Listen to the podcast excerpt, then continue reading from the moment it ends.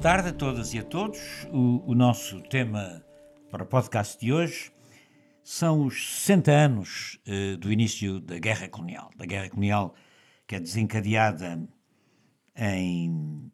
Bom, as doutrinas variam acerca do que é o início da Guerra Colonial, ou, ou no início de 1961, fins de 60, ou formalmente com os ataques às cadeias de Luanda em fevereiro de 1961 ou em março. De qualquer maneira, a guerra colonial inicia-se em Angola, estende-se à Guiné em 1963, a Moçambique em 1964, vai durar 13 anos e são os últimos 13 anos uh, da história do Estado Novo. Uh, a nossa conversa é sobre exatamente uh, a guerra colonial, o seu significado geral, o seu impacto, historicamente, como é que um historiador especializado nesta área vê o impacto histórico que no século XX português teve a, eh, a, a Guerra Colonial. O nosso convidado, precisamente, é o Pedro Oliveira. Da redação do podcast está o Miguel Cardina. Uh, o Pedro Oliveira é historiador, é professor de História Contemporânea, doutorado pela Faculdade de Ciências Sociais e Humanas da Universidade de Nova, onde leciona. Uh, é investigador e foi presidente da direção do Instituto de História Contemporânea da Universidade Nova, autor especializado eh, quer em história das relações internacionais, quer na história do colonialismo e do pós-colonialismo, possui uma larga eh, bibliografia de livros e de artigos em revistas da especialidade em Portugal e no estrangeiro sobre estas temáticas. Obrigado, Pedro, por estar hoje aqui conosco. E, para uh, começo de conversa, eu ia uh, pôr-lhe um contrafactual, que é uma coisa que eu detesto, mas para estas conversas de balanço têm sempre interesse. Uh, queria saber a sua opinião uh, sobre o seguinte: se não fossem os 13 anos de guerra colonial, a ditadura portuguesa poderia ter tido uma transição operada a partir do seu interior como aconteceu com o regime franquista em Espanha? A pergunta é essa. E vamos ver que questão é que quer o Miguel lançar.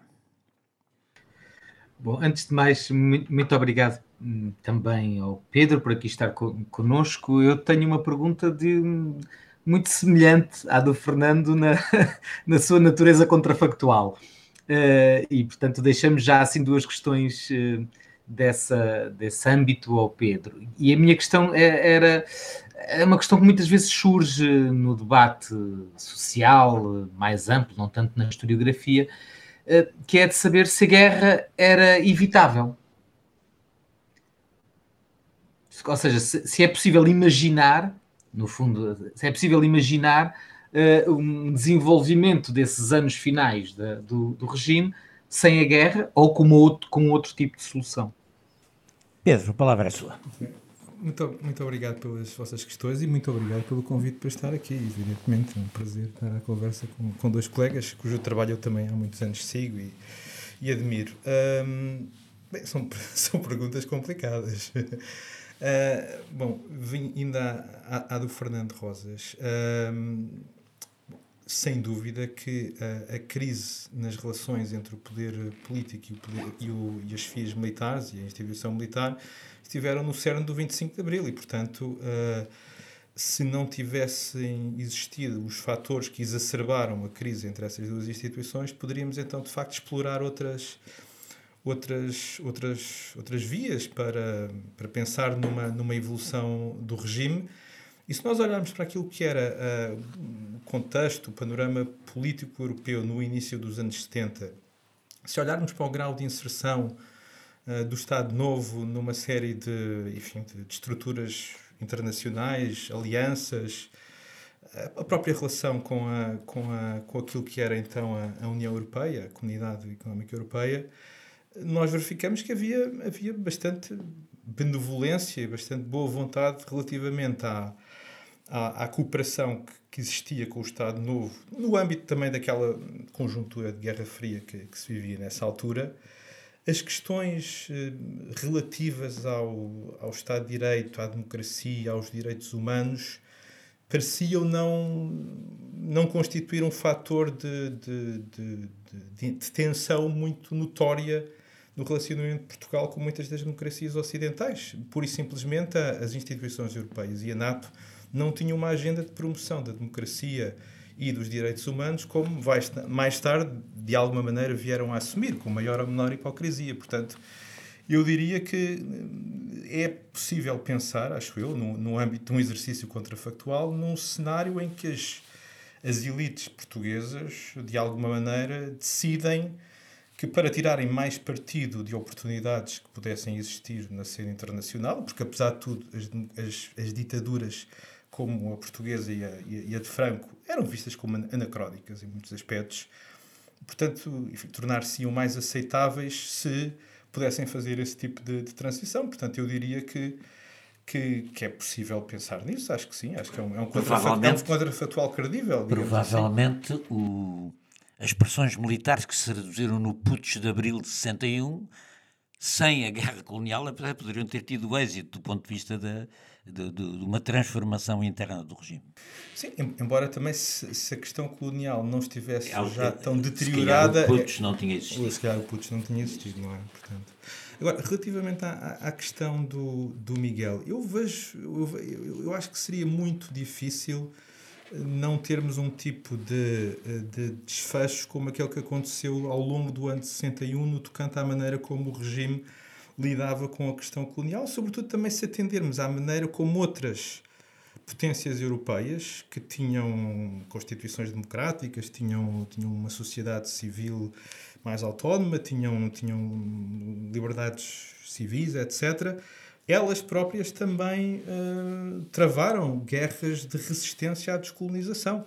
Aparentemente, os Estados revelam grande dificuldade em abrir mão de, de soberania territorial e de, e de, oportunidades de exploração de riquezas noutros, noutros territórios, etc. O que Portanto, poderá dizer é que em 61 o regime já tinha conhecimento das experiências anteriores eh, Sim, de guerras na Indochina, na Malásia, no não, é, é, verdade, mas repare que em 61 a questão da Argélia não estava, não, tá, não, não estava inteiramente decidida, sim. não é? E portanto, e, e, e, realmente muitas das pessoas, no, as pessoas que as pessoas do regime, as pessoas com, com, com poder e com influência, admiravam os generais argelinos, admiravam... Já, já agora permite um apontamento, Uh, exatamente nessa altura a França faz em relação ao avião que leva ao Ben Bella o que este da Bielorrússia fez agora em relação ou seja, desvia o avião onde está preso o Ben Bella, é exatamente para esta altura. É, é, é, muito impressionante, à medida que nós vamos uh, ganhando mais uh, informação, adquirindo mais conhecimentos sobre como é que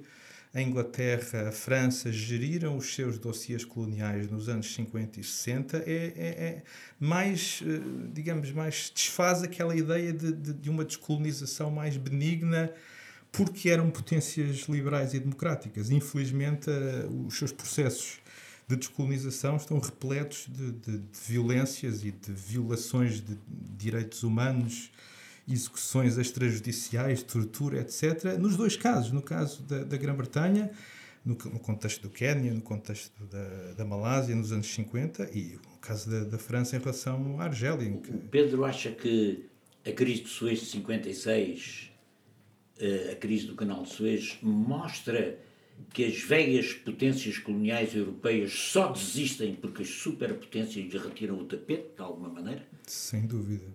É, não, não, não tenho a menor dúvida de que a Grã-Bretanha e a França iriam até ao fim, até onde fosse possível, até à destituição do Nasser, se não tivesse eh, existido essa, essa censura nas Nações Unidas e depois, sobretudo, a, ameaça de retaliação económica dos Estados Unidos, que pôs a Grã-Bretanha de joelhos em termos Portanto, do seu ponto de vista, isso marca uma época nova do ponto de vista... Marca, ou seja, eu acho que faz as elites britânicas pensarem sobre os custos e benefícios do Império, mas não é um ponto de viragem tão decisivo quanto isso. Ou seja, a Grã-Bretanha toma nota de que dificilmente poderia continuar a conduzir iniciativas daquele teor sem o agremã americano e, portanto, passa a ter de, de, de, ponderar muito bem uh, como é que vai ser a sua política colonial e se ela é consentânea com uh, os interesses dos Estados Unidos. Não é? Mas não acha que uh, o início simultâneo, nessa época, da Comunidade Europeia do Carvão e do Aço, da Europa a centrar sobre si mesma, não indicia uma Europa que começa a desistir dos impérios coloniais para outro tipo de estratégias? É, é, é sem dúvida um, um, um, marco cronológico simbólico e acho que acentuou dúvidas no seio das elites francesas, nas elites, nas elites empresariais, desde logo, ou seja, há uma parte significativa do capitalismo francês que já não acredita no projeto colonial. E agora, agora essa, essa, esses elementos não tinham todo o poder em França, portanto, as questões ideológicas, simbólicas, de honra do exército contavam muito ainda naquele, naquele contexto, não é? Eu queria pegar num aspecto que o Pedro referiu há pouco, quando respondeu à primeira pergunta, tem a ver com as dinâmicas internacionais, eh, a guerra colonial e as dinâmicas internacionais. Geralmente, nós eh, há uma leitura sobre a guerra que acentua o isolamento do Estado Novo eh, e o isolamento do esforço da guerra e a deterioração desse, dessa dessa, das, das, relações internacionais que Portugal no, quadro, no, no, quadro internacional tinha, mas ao mesmo tempo o Pedro aqui falava da benevolência e cooperação com o Estado Novo e sabemos que uh, o posicionamento da Alemanha uh, e, e, de outras potências foi uh, para dizer da Inglaterra, da França, foi, da França, desde logo, quer dizer, foi no mínimo ambíguo, para não dizer de cooperação efetiva em, em vários momentos, não é? E portanto eu queria que, que o Pedro, se possível, nos trouxesse aqui um bocadinho esse quadro, na sua complexidade, para lá, uh, no fundo, daquilo que é o, uh, o enfoque muitas vezes é feito, que é das condenações internacionais uh, na ONU e etc., que de facto aconteceram e foram, e foram relevantes, mas que não é possível ler aquilo que são as dinâmicas internacionais. Ou seja, orgulhosamente sós ou nem tanto. Exatamente, exatamente. exatamente. Orgulhosamente sós ou nem tanto, sim, acho que, é, acho que acaba por ser a definição mais, mais acertada. Eu creio que do ponto de vista dos, dos posicionamentos dos Estados Unidos, da Inglaterra e mesmo da própria França, a preferência ia claramente para, para que Portugal desenvolvesse uma estratégia de saída uh, que possibilitasse uma transição para um neocolonialismo mais ou menos visto como aceitável à luz dos critérios internacionais daquela época, da, da primeira metade dos anos 60, ou seja, uh, tentar de alguma maneira negociar uma transição para, com, com interlocutores vistos como fiáveis, como, como de confiança, ou seja, como anticomunistas, como, como lideranças nacionalistas que, que, que, criassem condições para o prosseguimento das relações económicas e políticas entre o mundo ocidental e os territórios eh, africanos ou, ou, ou ultramarinos, mas deparando-se com a obstinação da, do, do, do, líder português, cujas idiosincrasias eram, eram amplamente comentadas nas chancelarias ocidentais, uh, deparando-se com isso, havia depois que ponderar uh, as desvantagens de alienar Portugal, de, de, de, levar a que Salazar pudesse assumir uma atitude de não colaboração com esses países ocidentais em fóruns como a NATO. Isso, e isso esteve muito em evidência na relação com, com, com Washington. Nós temos uma abertura muito muito assertiva da administração Kennedy nos primeiros anos de 1961, em que tenta-se realmente, em, em, que eles tentam realmente persuadir Salazar a enverdar por esse caminho de uma, de uma estratégia de saída que salvaguardasse a influência portuguesa e ocidental. E essa perspectiva teve alguma recessão no interior, do, no círculo, no pequeno círculo que decidia essas coisas eu, dentro da... Sim, eu, eu acho que essa perspectiva semeou dúvidas e, e, fez pessoas como o Ministro da Defesa, há bocado citado pelo Fernando, o, o Talhoniza, considerar que talvez o Salazar naquele momento fosse um obstáculo a uma a uma política mais, mais consentânea com aquilo que ele via ser. Mas mesmo depois é? disso, mesmo depois da limpeza Sim. da estrutura, uhum. quer dizer, há quem, eh, há historiadores que defendem que aquele grande comício onde, onde ele dirá só havemos de chorar os mortos os vivos não merecerem, uhum. acaba por ser a resposta a uma dúvida que persistia ainda dentro do governo. Ou seja, também a administração Kennedy voltou a insistir nessa, nesse cenário de uma transição gradual. Oferecendo uma... até uma espécie de plano Marshall. Exatamente, é? É, é, o, é, o, é, o, sentido da, da, diligência que é praticada pelo secretário, pelo subsecretário de Estado George Ball, no verão de 1963. Ah, e, quer dizer, e o Salazar tem a noção de que ele não pode simplesmente rejeitar aquilo liminarmente, que ele tem que, de alguma maneira, consultar algumas pessoas com, enfim, com, com alguma influência também nos meandros do regime, alguns ministros, o próprio Franco Nogueira, e depois dá a entender que contempla a possibilidade de um plebiscito uh, sobre a política ultramarina. Mas depois, pensando melhor, ele acaba por orquestrar essa grande manifestação do, do, do verão de 63, que, que é usada depois como, como sucedâneo, como ersatz para essa, para essa manifestação de, do, do, da população, não é? Que, que nunca se... queria, queria perguntar, queria pôr ao Pedro uma questão que também eh, que é esta. Hum, eh, de qualquer maneira, face à questão colonial, em termos europeus, digamos assim, hum, há uma diferença de lógica nas respostas entre Estados onde há imprensa livre, democracia interna, parlamentos que aprovam orçamentos, eh, possibilidade de organizar movimentos de opinião eh, e eh, os regimes onde isso de todo em todo não existe. Ou seja, nos primeiros parece haver o. Parecem.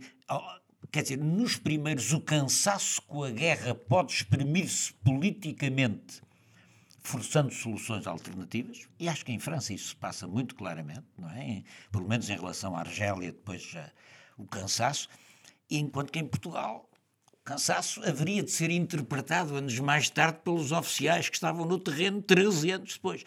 Não acha que o, o, a natureza dos regimes políticos tem a ver com, com, com as soluções eh, eh, que historicamente foram encontradas? Sem dúvida, eu acho que essa variável da, da natureza do regime não pode ser desconsiderada numa, numa análise histórica, não é? Há paralelismos na, na, reação de Portugal e de outras democracias ocidentais quando confrontadas com desafios nacionalistas anticoloniais mas depois a possibilidade de nessas democracias se conduzir um debate livre envolvendo múltiplas forças sociais e políticas cria espaço para se repensarem as se repensarem as opções e sobretudo no caso da Grã-Bretanha e no caso da França é preciso não perder de vista o seguinte.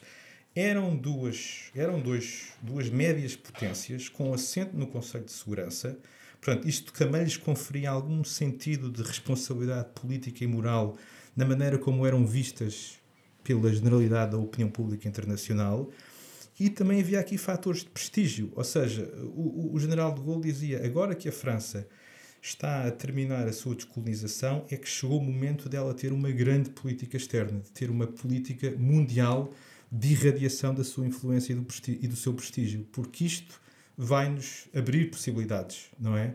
Nós estamos a sair, nós estamos a pôr termo à nossa experiência colonial, estamos a estabelecer relações amistosas com uma série de governos agora tornados independentes e isto vai ser eminentemente positivo para, para a França. É a política dos Commonwealth é? e das Exatamente, é, é, no fundo, é, no fundo, truque, é no fundo arranjar uma maneira de converter aquilo que era um poder exercido de uma maneira mais mais coerciva em influência, não é? Quer dizer, eu, eu alcanço os meus objetivos através de outras estratégias, de outras, de outras maneiras de conseguir aquilo que pretendo, através de, de acordos comerciais, através de acordos de cooperação militar, através de, de boas relações diplomáticas. Portanto, Salazar aparentemente não acreditava muito que Portugal conseguisse fazer esse jogo, enfim, depreciativamente designado como neocolonialismo, mas se calhar também a, a prossecução da guerra era o álibi perfeito para a manutenção da estrutura repressiva e autoritária.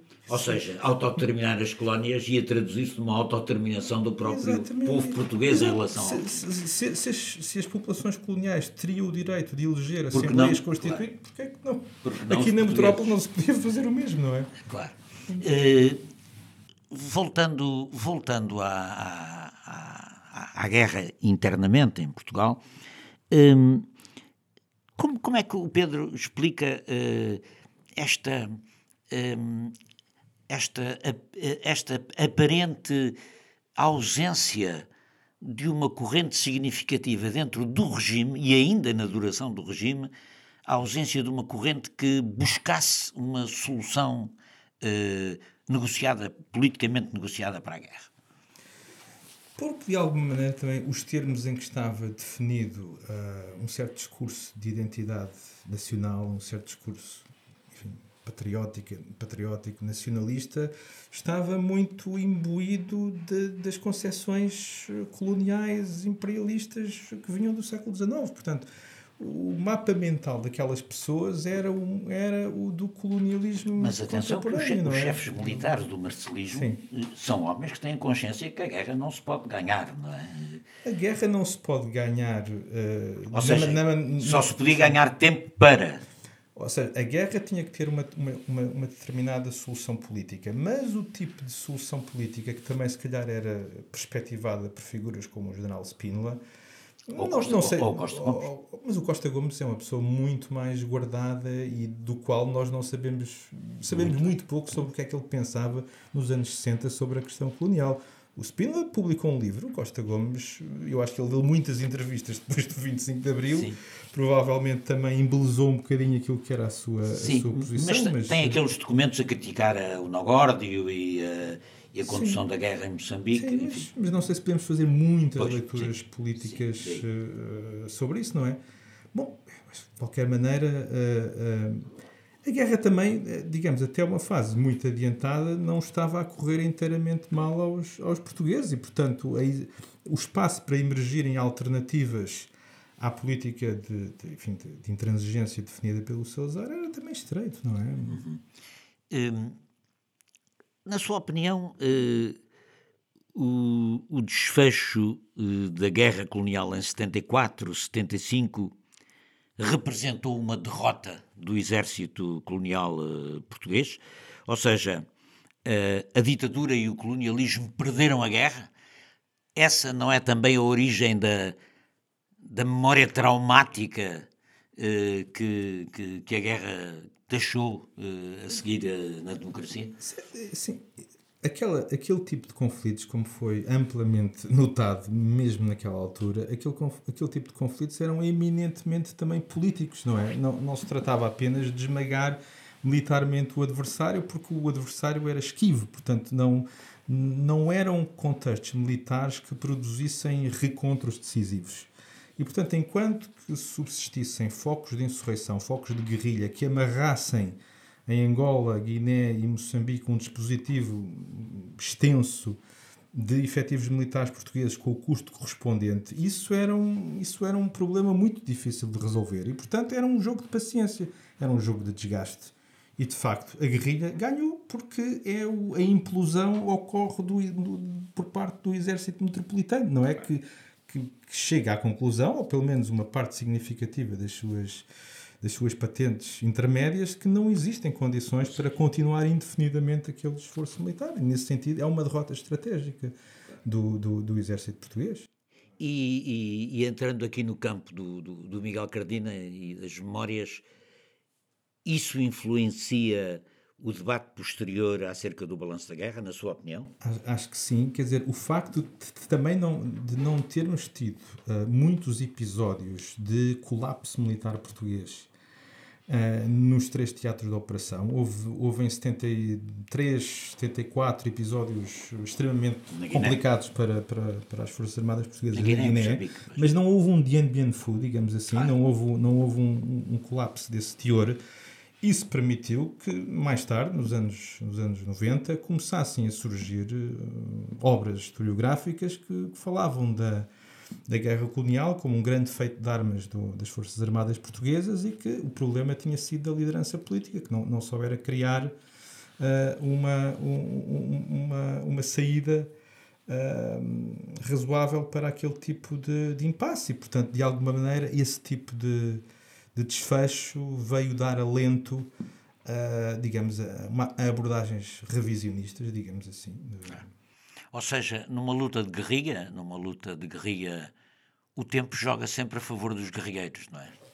Se eles forem capazes também de, de, de suster indefinidamente. Se aguentar, sustentar. Exatamente, a, sim. Porque, porque é o caso, não é? Ou seja, em Angola, a, Angola a guerra estava dizia-se, ganha ou controlada, não é?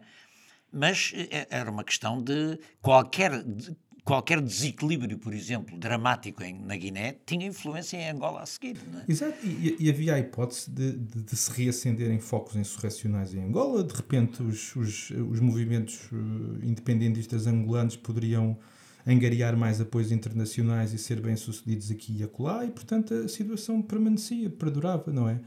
Estes, estes conflitos eram muito oscilantes também, não é?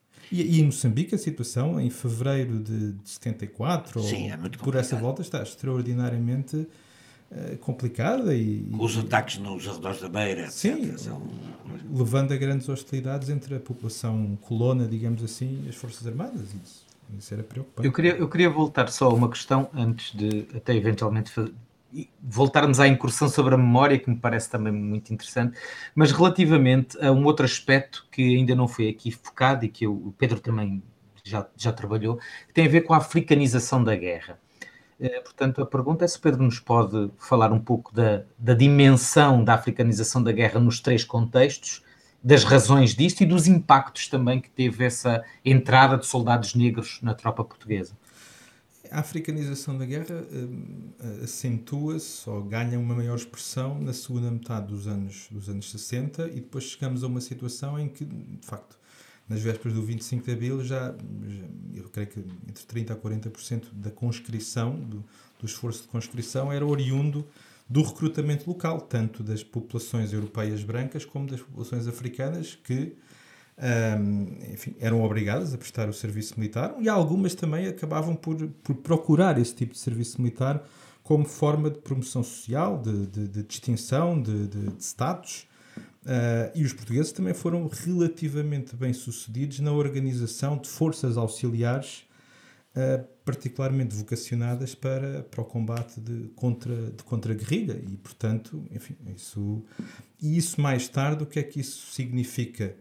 Um, significa que, que, estamos com, com situações complicadas depois do colapso da, da, da ditadura em 25 de abril de 74, uh, em que há enfim, uh, contingentes militares uh, leais a Portugal que agora se vê numa situação extremamente complicada num cenário de, de, de, de, negociação. Alguns são, alguns são abandonados, mas outros, curiosamente, conseguem, digamos assim, juntar-se a um dos a um dos partidos em contenda, nomeadamente em Angola. Em Angola, em Angola houve, houve, várias forças que conseguiram, também com alguma intermediação de oficiais que queriam, de alguma maneira, também fortalecer um dos, um dos lados em disputa, conseguem, uh, enfim, conseguem assegurar de alguma maneira o seu futuro imediato nessas nessas, nessas condições. E, e, em, e, em, Moçambique também há algumas formas de integração, aquelas reuniões de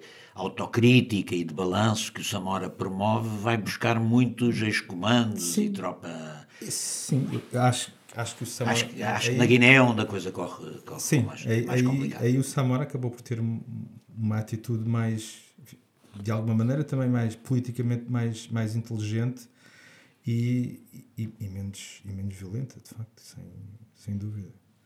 Agora, são, são, são situações que também outros, outras potências coloniais de alguma maneira viveram. Em França, o fenómeno dos arrequis, argelinos, não é?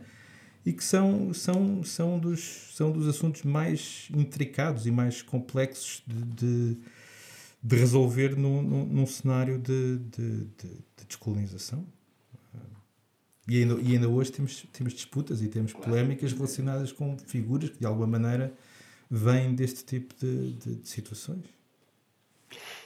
Para, para, antes de passar ali a palavra ao Miguel, que quer também introduzir a questão da memória, eu perguntava-lhe o seguinte: uh, durante muito tempo, por causa da situação nos países, nos novos países uh, africanos de expressão oficial portuguesa, uh, língua portuguesa, a investigação, nomeadamente a investigação académica sobre a guerra, teve parada. Em Angola, as faculdades, a Faculdade de História teve parada há muito tempo, em Moçambique nem tanto, na Guiné, enfim, a situação é conhecida. Como é que o, o Pedro eh, avalia a situação da cooperação entre a investigação histórica portuguesa sobre o colonialismo e o pós-colonialismo e, eh, e a sua colaboração com os núcleos de estudo que haverá, eventualmente, nos, nos novos países independentes. Bom, eu, eu, sobre isso creio que provavelmente, provavelmente o Miguel Cardenas está mais bem posicionado do que eu para, para, para dar uma opinião avalizada sobre o, sobre o assunto, porque ele tem, tem desenvolvido, creio que, investigação com alguns interlocutores, com alguns colegas em alguns desses países, nomeadamente na Guiné, em Cabo Verde, mas também creio que atualmente em Angola e Moçambique.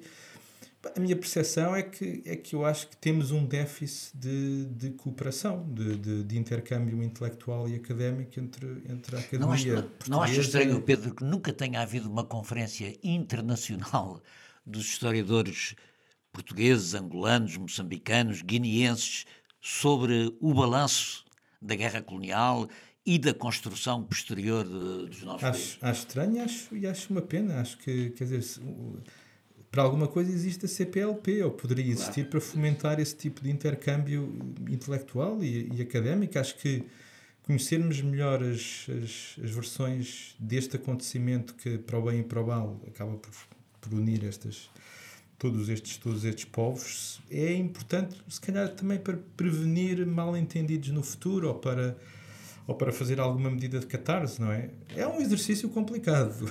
Eu lembro-me que há uns anos atrás houve, houve, houve uma coisa que me impressionou imenso. Nunca se falou muito disso, mas houve um desafio de futebol entre Portugal e Angola que terminou de uma forma extremamente violenta. Apesar de toda, toda aquela retórica de, de, dos povos irmãos, da fraternidade, por alguma razão, aquele desafio de futebol terminou de uma maneira extremamente violenta. E nós vemos que também, quando a França defronta a seleção nacional argelina, as coisas não acabam bem. Nós temos, se calhar, ainda latentes uma série de questões de facto mal resolvidas. Vamos ver o que é que o Miguel nos tem para dizer sobre isso. Miguel. Isto era um outro podcast, era um outro programa sobre estas questões. Um, bom, eh, sobre as questões da cooperação, acho que também haveria várias, várias coisas aqui a, a, mencionar, mas eu acho que há um caminho. Há algum caminho que já foi feito, não só por exemplo, acho aqui em Coimbra, no âmbito justamente do projeto, já fizemos conferências com colegas, em, fizemos em Luanda, fizemos em Bissau, uh, e a academia foi fazendo, não só, não, não só no âmbito do SES, mas o IHC fez e outros institutos já fizeram trabalhos trazendo esses olhares de maneira cruzada entre académicos, historiadores, eh, portugueses e, e africanos. E, e, não só, por exemplo, lembro-me da conferência que se fez em não é? a Fundação Mário Soares, com, com, com instituições também guineenses. Agora, o que me parece de facto é faltar um empenho institucional e político da parte dos Estados, e aí de facto a CPLP ou, ou, ou os Estados em si têm aqui um trabalho a fazer ainda, porque estão bastante recuados no reconhecimento da necessidade destes diálogos. Um, voltando agora à questão do que é que o, Pedro dizia, às vezes estas coisas não, são fáceis, e a, e a minha experiência, e é, e é, uma pergunta, dou esta nota e lanço a pergunta ao Pedro. Uh, o que me parece interessante neste tipo de diálogos, uh, quando se fazem com colegas cabo-verdianos, guineenses, angolanos, moçambicanos, é que eles alertam para uma dimensão que frequentemente está secundarizada ou até omitida quando se trabalha a questão da guerra, que é ver, eh, em Portugal, geralmente se vê a guerra como um evento bélico. A guerra foi uma guerra. E, portanto, esquece que foi uma guerra colonial.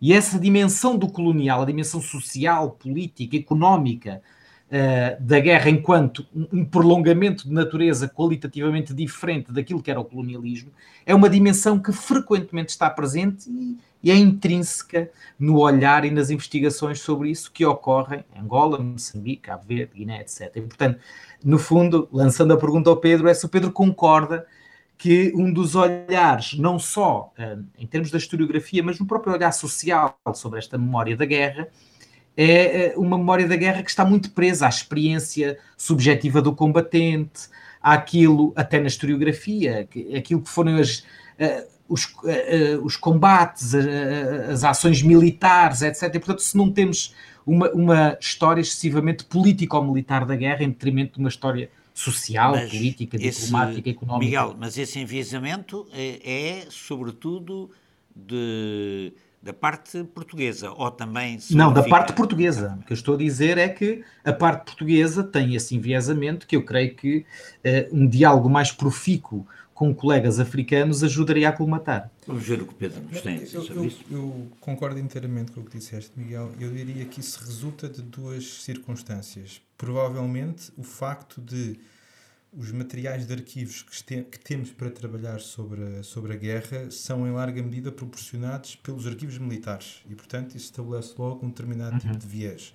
Em segundo lugar, os protagonistas da historiografia da guerra colonial são militares também. É um, é um, é um digamos, é um, não digo que é um terreno de caça dos militares, mas é um, é um, é um tópico que tem sido muito, muito assumido pelos próprios militares uh, dobrados de, de, de, historiadores, digamos assim. E alguns deles com, com imenso mérito, todos nós devemos bastante ao, ao trabalho do, figuras como Anicete Afonso, Carlos Matos Gomes, que foram, foram pioneiros no, no estabelecimento de um primeiro quadro político, operacional, estratégico da guerra. Mas falta agora uh, dotarmos este acontecimento, que foi um fenómeno social total, digamos assim, dessa dimensão social e cultural que vocês acabaram de, de mencionar.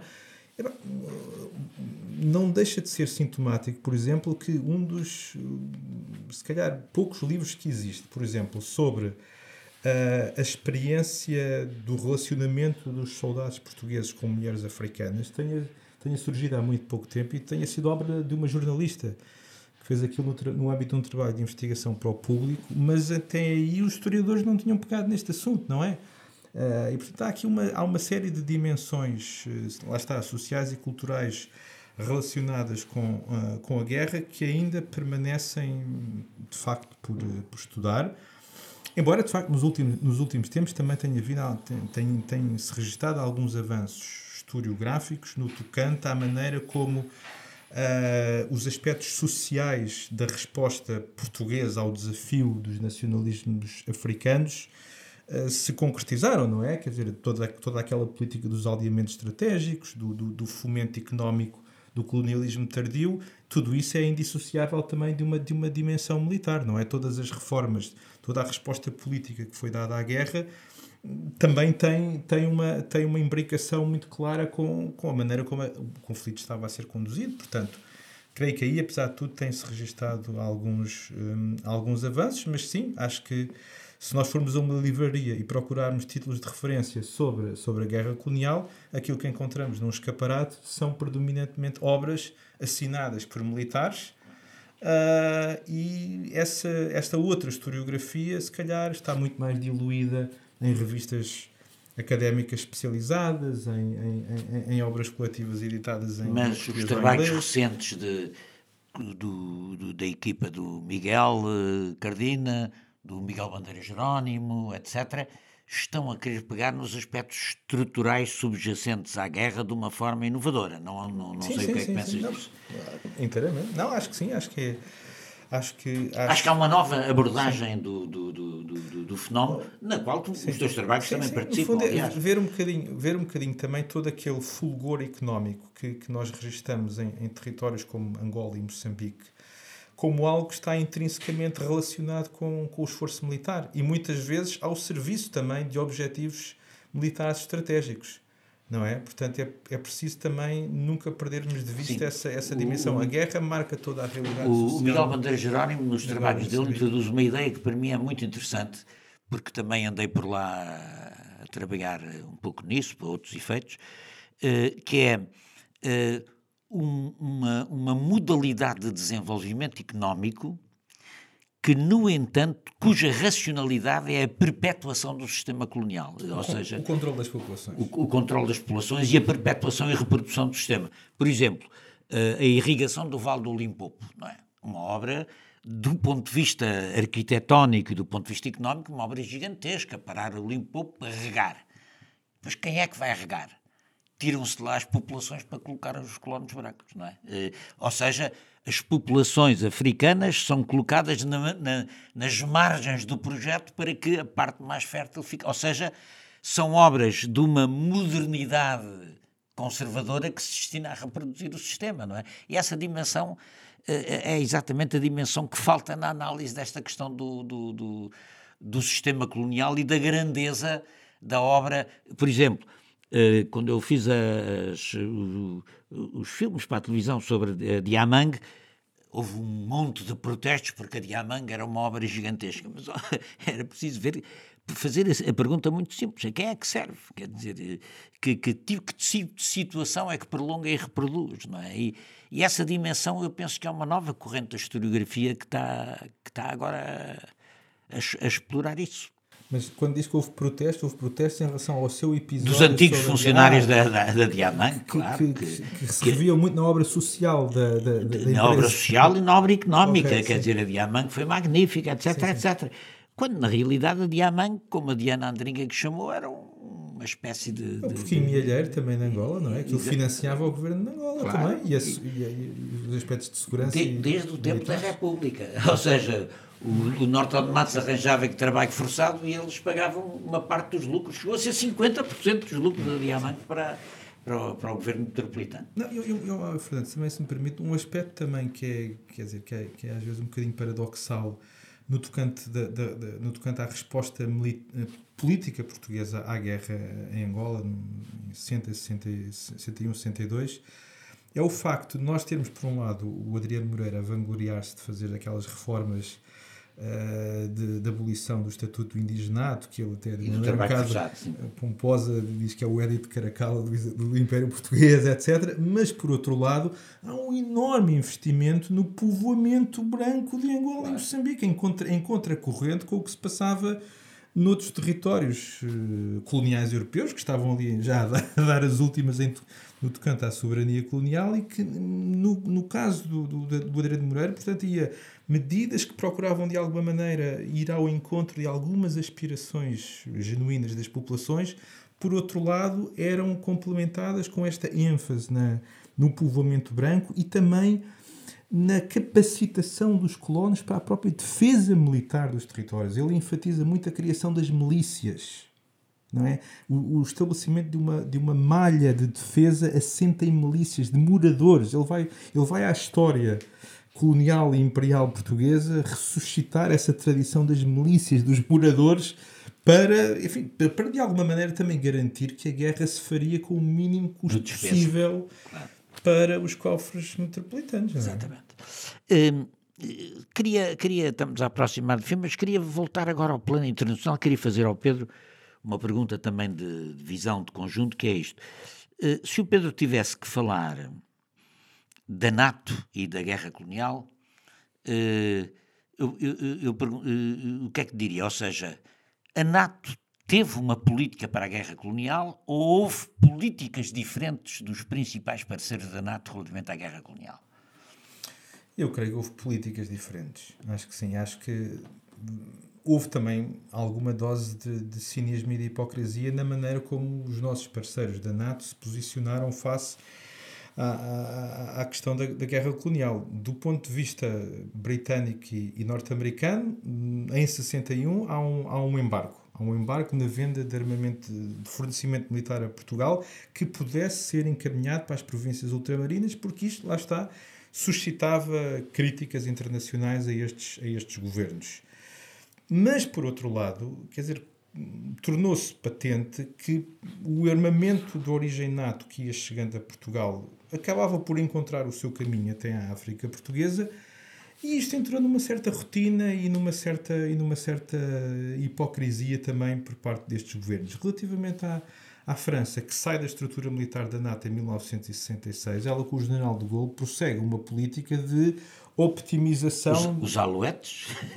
prossegue uma política de optimização do mau relacionamento de Portugal com os Estados Unidos, naquela lógica de vamos, vamos aqui encontrar a nossa esfera de influência onde os anglo-saxónicos estão a sair. E, portanto, Portugal era um, era um parceiro muito desejado. E, e o de Gaulle tinha, tinha a Argélia Sim. atravessada na garganta e, portanto, achava Sim. que havia ali uma espécie de, de, de revanche histórica na, na, na resistência Bom, e, e, no caso do, do, relacionamento de Portugal com a República Federal Alemã, temos, temos um, um contexto de governos também de conservadores de centro-direita. Mas isso eu ia perguntar isso, Pedro.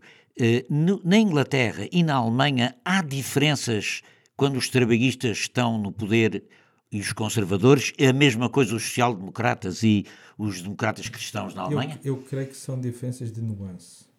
Não, a indústria militar britânica estava desejosa de fazer vendas para Portugal. E, portanto, uh, qualquer pessoa que consulta a documentação de arquivo em uh, inglesa relativamente a esse respeito encontra os governos permanentemente assediados por por representantes de, de, de, firmas de armamento ou por deputados que estavam em círculos onde, onde estavam sediadas firmas de armamento militar e que queriam, e que queriam ver até onde, até onde é que se poderia ir no tocante ao, ao fornecimento militar que os portugueses pudessem desviar para, para a África, não é? Portanto, a NATO não a NATO nunca responde àquelas, àquelas tentativas iniciais nos anos 50 e 60 de, de, de ser arrastada para este conflito. Não é? Estender a proteção ao hemisfério isso, sim, isso, isso, aí é, é, completamente posto fora de parte, porque isso era, era danoso do ponto de vista da, digamos, da reputação internacional da, da NATO.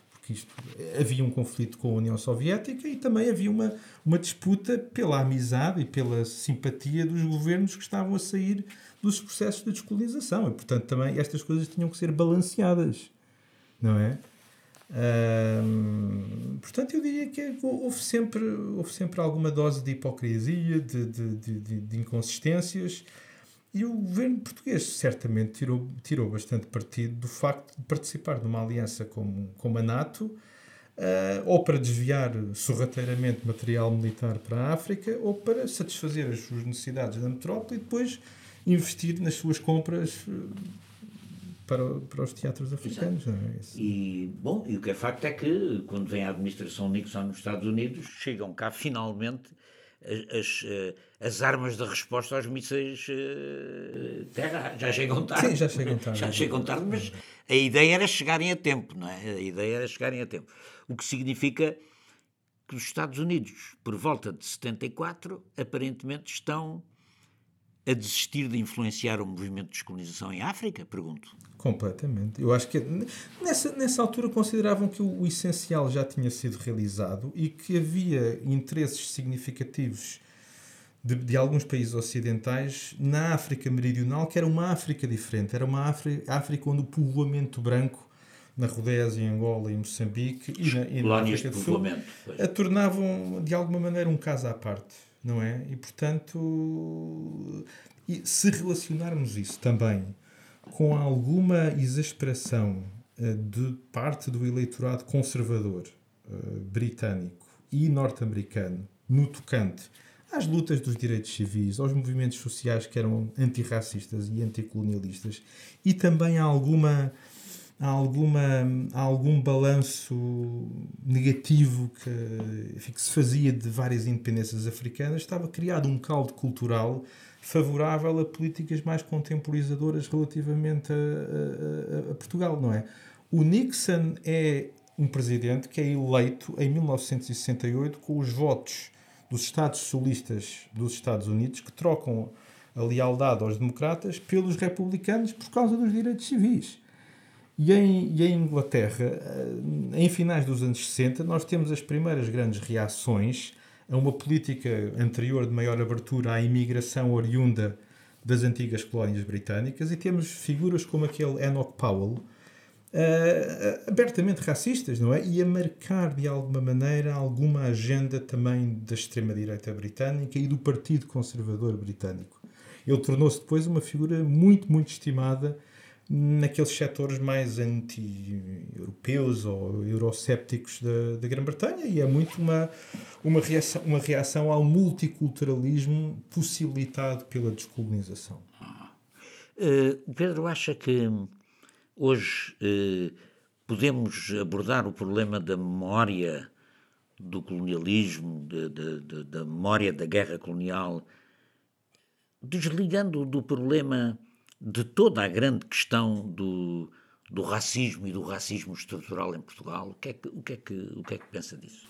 Eu, eu acho que um, ehm, o fenómeno do colonialismo, as políticas do colonialismo, a ideologia gerada pelo colonialismo foram fundamentais para uh, difundir ideias racistas e, portanto, enquanto nós de alguma maneira não fizermos alguma medida de reavaliação histórica do que é que foi o colonialismo, nos seus aspectos mais iníquos, continuará a existir alguma margem de uh, complacência relativamente ao, ao racismo. E acha que essa complacência são, são inextrincáveis. Acha que essa complacência existe ainda hoje no discurso oficial das autoridades portuguesas? Das autoridades, portanto, Sim, dos, dos, dos, titulares de órgãos de soberania. Que, Exatamente, do Presidente da República, do, do chefe acho, do governo. Acho, é assim, no, no, tocante ao, no tocante ao chefe do governo, ele tem uma história de vida muito curiosa a este respeito, porque ele é filho de, um, de, um, de, um, de uma pessoa ligada ao Partido Comunista, um intelectual de origem indiana.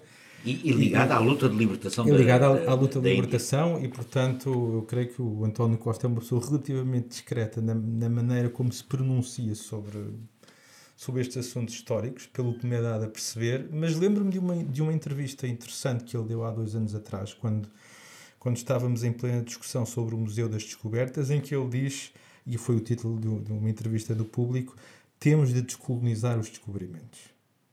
Não é? Foi assim um bocado uma, uma botada dele, ele depois não, não, não desenvolveu muito, mas é um, deu um sinal. Deu um sinal. No tocante ao Presidente da República, eu acho que ele tem feito o seu caminho também. Acho que ele tem aprendido com algumas das críticas que lhe foram feitas. Acho que ele deu um passo em falso, digamos assim, em 2017, quando visitou o Senegal e aquele lugar de memória da, da, da escravatura. E este último discurso dele é um discurso, é um discurso que de facto revela algum sentido de, de de querer aprender com, com, com, com, os debates históricos. Eu acho que isso é positivo. Eu, por acaso, pediram a minha opinião sobre isso eu fui. E eu, o que eu gostei mais naquele discurso foi o sinal que ele deu à sua área política, não é? Uh, um apelo também ao, à, à, empatia que temos que ter quando procuramos analisar uma situação histórica tão complexa como foi a da guerra colonial e a do colonialismo. Ou seja, ponham-se também no lugar daquelas pessoas que sofreram mais com a violência do colonialismo. Acho que isso é, é positivo, é, é de saudar, apesar de. Nem, nem, nem, toda a gente pode estar de acordo com, com ele, mas pronto. Muito bem, vamos dar a última pergunta ao Miguel. Sim, é, é interessante, este levava-nos também agora a, a, continuar o debate, porque é interessante perceber até que ponto é que estas mudanças Uh, não resultam também de uma pressão social e política, desde logo da, da academia também, de, de setores engajados da, da, academia, mas também dos movimentos sociais, que desde 2017, justamente desde a, desde a da ida de Marcelo agora é, têm vindo a, a suscitar um debate em torno de vários temas que tem, de alguma maneira, surgido no espaço público de uma maneira inédita. Ah, relativamente ao António Costa, é interessante porque, uh, se é verdade, há dois anos, justamente já depois de 2017, ele dá uma entrevista onde, onde esses elementos estão presentes. Eu lembro perfeitamente do discurso deles, onde fala abertamente de descobertas e do papel pioneiro de Portugal. Portanto, alguém que, pelo seu discurso mais ou menos estático, isso já ficará, ficaria para outro tipo de análise fazia uh, todo, to, toda, todo, todo o discurso dominante do senso comum sobre o colonialismo. Um, uh, Vou querer comentar e depois, também. ok, e depois, ao mesmo tempo, ao mesmo tempo, uh, temos, por exemplo, vindo da mesma área política que, Marcelo, Cavaco Silva, que nunca falava da guerra, mas falava do encontro de, de, encontro entre povos, da, da, da, comunhão dos portugueses com os povos que encontrou pelo mundo, etc. E, hoje te, e, foi a Viriam, vai, vai a, a, a, a Maputo, e quando confrontado com Viriamo, diz isso já passou, temos é que olhar para o futuro, e temos Marcelo agora com um discurso completamente diferente. Portanto, a minha pergunta era suscitar um comentário ao Pedro relativamente a estas mudanças que têm surgido nos últimos anos, e depois também, ao mesmo tempo, uh, o que é que o Estado pode fazer para, se quisermos utilizar as palavras de António Costa, descolonizar este passado. Pedro, é a sua intervenção. A, a pergunta é muito, final. A pergunta é muito vasta, não é? Eu acho que não vou conseguir comentar tudo. Vamos focar agora, por exemplo, no, no António Costa. Eu, o António Costa é uma pessoa com um forte sentido tático uh, e eu acho que ele teme, de alguma maneira, alienar um corpo de opinião, digamos assim, mais mais moderado, mais middle of the road, com um discurso que possa surgir como, digamos, demasiado radical. E eu acho que ele, no fundo, tem esta noção de que se é preciso, de alguma maneira, realizarmos esta revisão histórica, esta reapreciação histórica, temos de o fazer também com alguma com algum sentido de ponderação e com algum cuidado, porque senão corremos o risco de poder gerar um efeito contrário, de estar a alimentar a extrema-direita com o sentido, às vezes, de irritação e de, e exasperação que alguns desses discursos podem gerar. E eu devo dizer que eu partilho um bocado desse tipo de preocupações. Às vezes acho que há um discurso há um, há um discurso que, que, também importa, às vezes, alguns estereótipos e alguns lugares comuns de um discurso pós-colonial muito típico da academia anglo-saxónica e que cá não, não cola muito bem. Uh, epá, e, e, é preciso ver uma coisa: uh, uma parte significativa dos eleitores, dos votantes do, do centro-esquerda em Portugal são pessoas educadas nos preceitos do lusotropicalismo. Essas, mudar de alguma maneira os mapas mentais dessas pessoas, Miguel, não se faz de um dia para o outro. Eu acho, claro, mas que, eu, acho pergunta, que, eu acho que o Vitória Costa é muito tática a esse respeito. Eu acho que é, Sim, Pedro, vamos, mas só... vamos, dando, vamos dando alguns passos seguros, vamos dando alguns passos seguros e vamos tentar mudar as mentalidades mais no médio prazo. Vale. Mas deixa-me só, prazo, só, só esta nota, eh, antes de continuares. Uh, uh, é que me parece que no caso do António Costa foi ao contrário, ou seja, a reação do António Costa é uma reação à percepção de que o debate está. Há um debate que, que tem essas características que, que agora eram identificadas, mas que, que era um debate que está a acontecer, que está a ser desnaturalizado esse, esse olhar sobre a história, porque a, a, referência que eu fazia aos discursos de António Costa, que me lembro, e alguns até tenho aqui uh, identificados, são anteriores a 2017. Portanto, aquilo que muda num discurso de é preciso rever a história, olhar, descolonizar o passado, etc. É, é um discurso. Essa é que é a mudança no caso do António Costa. Portanto, parece-me é que onde ele estava anteriormente, eventualmente será num, num, espaço de senso comum que tem uma natureza eventualmente tática, porque se conecta com uma parte substancial da população portuguesa. Eu estou inteiramente de acordo. Mas, mas repara que eu notei, se, se eu sigo bem a coisa, notei um recuo dele recentemente relativamente a, uma a algumas destas posições em que ele estabelece uma equivalência entre, por exemplo, algumas das, alguns dos discursos do Mamadou Dubai, do SOS Racismo e o, e o André Ventura. Isso, para claro. mim, foi um recuo relativamente às posições dele de há dois anos atrás. Hum. Porque acho que não se, esta equivalência não é correta. Não se pode, não se pode equiparar estes dois tipos de discursos. E eu, e eu, como é que eu interpreto isso? Talvez o Costa um bocado assustado com, com a escalada do Chega.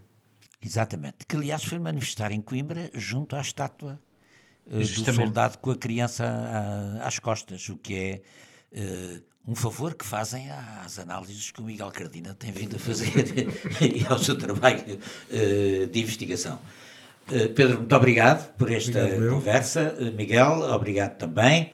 O nosso próximo podcast vai mudar um pouco Vamos tratar de uma figura ímpar na cultura portuguesa, Bento Jus Caraça. Eh, vamos falar da obra do Bento Jus Caraça com a Helena Neves, que estudou uh, em profundidade na sua tese de doutoramento uh, a vida e a obra do Bento Jus Caraça. Vamos perguntar qual é a atualidade que esta obra tem em termos da, da cultura portuguesa eh, e, portanto, eh, convidamos todos os nossos ouvintes a, dois, oito dias, estarmos aqui agora para falarmos de uma grande figura da resistência, da cultura, eh, da investigação, da matemática em Portugal. Bento Juscaraça. Muito obrigado. Até dois, oito dias. Pode subscrever este Convocar a História no iTunes, Spotify ou na sua aplicação de podcasts. O mesmo acontece com os outros podcasts do Esquerda.net, como o Alta Voz, com leituras longas de artigos, o Mais Esquerda, com registros de debates e conferências, os Cantos da Casa, com o melhor da música portuguesa, ou ainda o 4 e 20, o podcast quinzenal da atualidade canábica.